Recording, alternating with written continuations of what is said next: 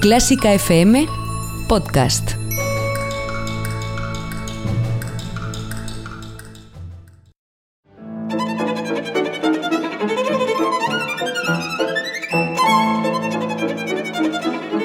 Hoy toca con Carlos Iribarren.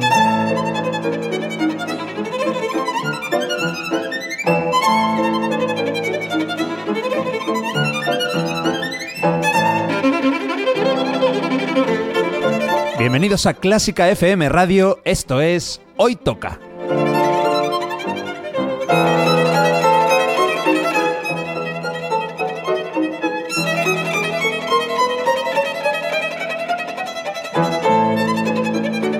Vamos a escuchar música de calidad, de primera categoría. Algunas piezas son conocidas, otras no tanto, pero todas tienen algo en común. A mí me encantan. Espero que disfrutéis escuchándolo tanto como nosotros haciéndolo. Y por cierto, podéis y debéis seguirnos en Twitter, en Facebook y en Instagram. Esto es Clásica FM Radio.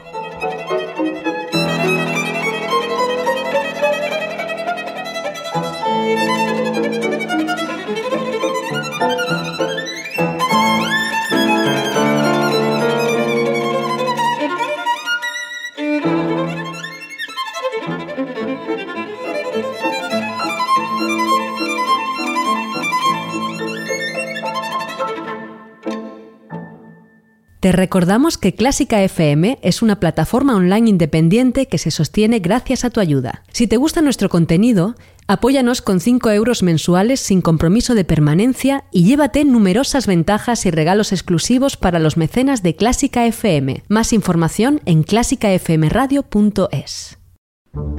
¿Te perdiste el primer a tomar viento? ¿O lo viste y quieres repetir? Pues el domingo 13 de octubre a las 8 te esperamos en la sala Galileo Galilei. Humor, música y mucha improvisación. La entrada solo cuesta 10 euros y el valor del espectáculo es infinito, te lo prometo. A tomar viento el 13 de octubre en Galileo Galilei. Intercentros Melómano 2019. Representa a tu conservatorio como solista y gana una gira de conciertos. Abierto el plazo de participación para grado superior hasta el 15 de noviembre. Anímate a participar y vive la experiencia. Más información en fundacionorfeo.com. Hoy toca escuchar piezas apacibles y tranquilas de la mano de un instrumento embriagador. Preparad los pañuelos, que vienen momentos muy tiernos, casi tanto como vosotros. Hoy toca un poco de azúcar. Hoy toca flauta dulce.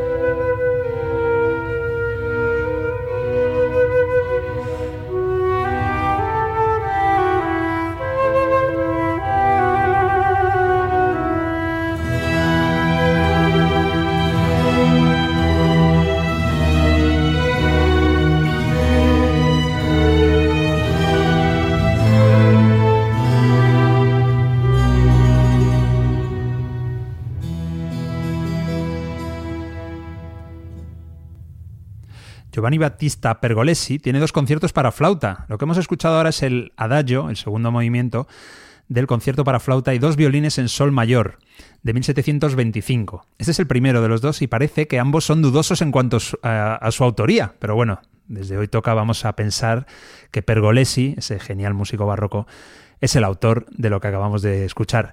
Tú estás de acuerdo conmigo, ¿no, Ana Laura? Hombre, como para no estarlo. Está, claro que esto no, no se sabe muy bien de quién es la autoría. Qué bonita suena la flauta.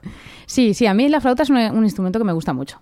Luego hablaremos de eso, del cello, porque una chelista, una flautista en realidad, tú eres una flautista eh, frustrada y estás tocando el cello. Hombre, pues eh, yo creo que si me lo llegan a decir cuando supe lo que pesaba un cello y demás, pero ¿quién va a elegir el cello, por Dios? Hay diferencia de peso. Eso es lo que me dice la gente por la calle cuando voy con el cello, pero ¿por qué no elegiste la flauta? te lo prometo que me ha pasado varias veces. Bueno, el que le pasa lo contrario es, qué bien que no escogiste el cello. Claro. Es a nuestro invitado Juan Val, ¿qué tal? Muy buenas, gracias, muy bien. Un año después y repites. Un año después estamos aquí, oye, muy agradecido de que me volváis a invitar por aquí. La temporada pasada, eh, bueno, pues estuviste en el segundo programa, que le llamamos Conciertos para Flauta. Exacto. Esta vez vienes al tercero. Has bajado un puesto en Vaya, hombre, cago en la bueno, no le digo nada al invitado que vino al de música celta, que vino al número 40, ¿no? Porque, claro, tú estás arriba en la lista. Eh, mira, he llamado el programa Flauta Dulce. Sí. Un poco a la ligera, porque los cinco movimientos que vamos a escuchar son como este adagio, son movimientos lentos. Pero claro, flauta dulce es otra cosa en realidad. Los movimientos son muy dulces, pero están tocados con la flauta travesera. Eh, bueno, claro, la flauta dulce es la flauta de pico típica que, bueno, eh, la dulce como tal es el nombre un poco más coloquial a la flauta que se toca en el colegio. Ah, sí. Eh, sí. Vale, no al pícolo, al, flautín y pícolo, que me enseñaste que era lo mismo. Exacto, el flautín y el pícolo es lo mismo, que es una flauta pero más pequeñita, que suena más aguda. Y muy profesional también, no como la del profesional y, y, que suena increíblemente bonita, si se toca bien, por supuesto. Y la flauta de pico es, es, la misma flauta que la del cole, digámoslo un poco así coloquialmente, pero mm, mejor hecha, de madera, con un buen sonido y tocada por un flautista de pico profesional, en principio. Yo tengo una pregunta. ¿Es lo que los ingleses llaman recorder? ¿Es la misma cosa? Lo que en España lo cutre decimos la flauta del cole, ellos la llaman recorder, ¿no? Vale, ya está. Mm. Duda pues resuelta. Pues hay muchísimas obras de grandes artistas. Telemann, por ejemplo, lo de recorder, vamos, lo he visto yo en CDs de Telemann. Sí, sí, sí. O sea, es la flauta de pico, como tal. Porque aquí están Ana Laura y está Juan, que ellos saben de música de ver partituras, partituras, partituras. Yo, CDs, CDs, CDs. Es la diferencia entre músicos y el coleccionista. Eh, bueno, este concierto me dices que, que te gusta mucho, ¿no? Sí, la verdad es que este movimiento, bueno, el primero también es muy bonito, pero hoy que estamos hablando de segundos movimientos, es uno de los más bonitos que hay. A mí me gusta mucho. Muy bien. Bueno, esto era barroco, 1725. Ahora vamos a ir, eh, bueno, con Galuppi a mediados del siglo XVIII. Esto está entre el barroco y el clasicismo. Baldassare Galuppi igual es el compositor menos conocido de hoy. Él nació en Burano es una isla en la laguna de Venecia, en 1706. No confundir con Murano, que ahí está lo, el cristal, el famoso cristal. Esto es Burano con B. Es más famoso eh, Galuppi por sus óperas, pero como hoy toca flauta dulce, pues vamos a escuchar también un adagio, en este caso piano sempre, que ahora te voy a preguntar. No, te lo voy a preguntar ya. A ver. Tú vas a tocar un movimiento, de repente te quedan 10 minutos para empezar, te, tienes que sustituir a uno que le ha dado un... Y pone adagio piano sempre. ¿Qué haces? Pues ya sí tengo que sustituir a alguien en, a última hora, ya me pongo muy nervioso y ya si veo piano siempre, peor todavía, porque vamos, mucho miedo. ¿Pero qué quiere decir eso? Pues piano siempre quiere decir que, tienes que estar apretando todo. ¿Ah, sí? Mm, sí, porque tienes que el, hecho de tocar piano siempre requiere un poco más de esfuerzo eh, físico, ¿no? Para, a la hora de tocar. Pero el piano es más, más bajo. Exacto. A un volumen más, bajo. A un volumen más bajo, exacto, más suave. no más lento, sino más bajo. Exacto. ¿Tú, Ana, hubieras hecho lo mismo, Ana? Mm, bueno, en la cuerda creo que es un poco distinto. Cuando tenemos que tocar piano es un poco más relajado que si tenemos que tocar un fuerte que requiere de un gran esfuerzo físico. Pero sí, si todo tiene que ser piano, también mm. nos hubiéramos asustado. Asustado un poco. Bueno, pues vamos a escuchar cómo suena este Adagio Piano Sempre del concierto para flauta en re mayor de Baldassare Galuppi.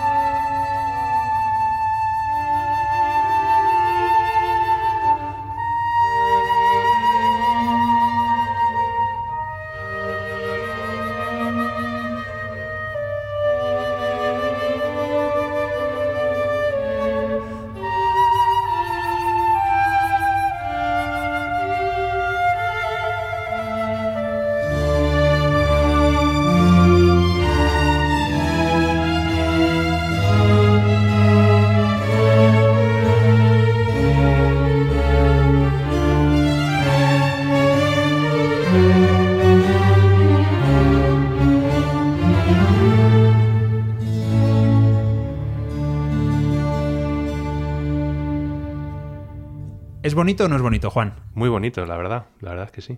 Un crack, Galupi. Un crack, un auténtico crack. ¿Tú has estado en Burano, Ana? Sí, he estado cerca, he estado en Murano, pero, pero sí lo conozco y creo que es así como con muchas casas de colores, como más pequeño todavía que, que Murano. O sea, lo Muy viste, bonito. Lo viste un poco de lejos. Lo vi de ya- lejos y dije, pues tampoco voy a ir hasta allí.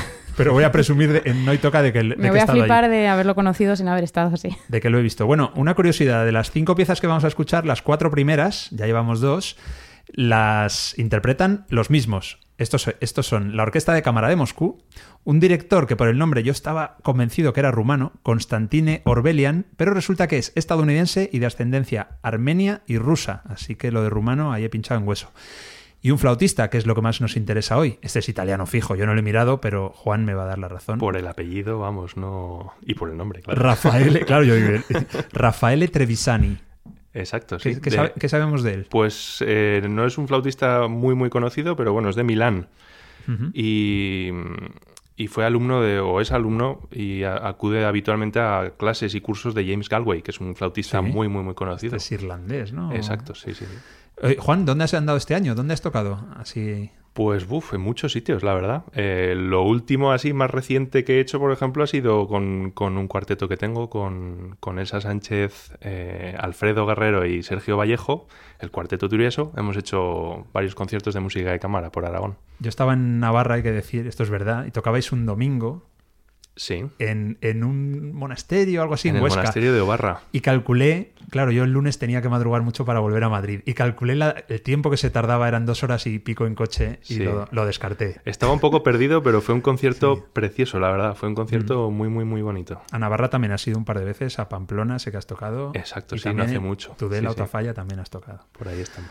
Bueno, pues nada, vamos a Rafael Trevisani luego investigaremos algo más sobre él. Y ahora vamos a ir a un clásicos. Esta, esta obra sí es la más moderna de todas las que vamos a escuchar. Es ya de la segunda mitad del 18 con un, un, un músico que a mí me parece de los mejores de esta época. Él es un italiano-español porque nació en Italia. Es Luigi Boccherini, pero es medio español, Ana. Pues sí, vivió en España casi 40 años, estuvo en la corte de Carlos III y Carlos IV y además era chelista, oye, lo tenía todo. Ah, mira, mira, puede ser tu ídolo, ¿no? Pues sí, podría ser. No lo es, pero podría haberlo de, sido. De chavala no tenías pósters de Boccherini en tu habitación. No, la verdad es que ni siquiera me gusta mucho su música. No, no acabo yo de conectar. Pero era un genio, ¿eh? ¿De quién tenías pósters en la habitación? De Jacqueline Dupré. ¿En serio? Bueno, pósters no, pero, Pero no tenías pues, un, alguna un foto de un tío bueno, cosa. no tenía. Yo estaba esperando a Bon Jovi o el de Europe, no sé, ¿no? No, yo es que soy un poco friki del chelo, ya lo Vale. sabes. No, y en general, en general. bueno, hay que decir que, oye, si vivió en la corte de Carlos III y Carlos IV, igual tuvo la suerte Boccherini de ver cómo se construía la Puerta de Alcalá, por ejemplo. Puede ser. ¿No? De aquella época será. Eh, yo me he informado un poco sobre Boccherini y parece Sí. que hay una, una anécdota curiosa con, con Carlos IV. Te Y- digo una cosa, me da igual si es verdad o mentira. Ya según has empezado me apetece mucho Sí, que la cuentes. Pues resulta que estaba eh, Carlos IV y el emperador de Austria, solían tocar mm, habitualmente juntos, y el emperador de Austria le preguntó un día eh, a, a Boccherini si él tocaba mejor que Carlos IV. Y Boccherini le dijo, señor, Carlos IV toca como un rey, pero su Alteza Imperial toca como un emperador. Ahí va.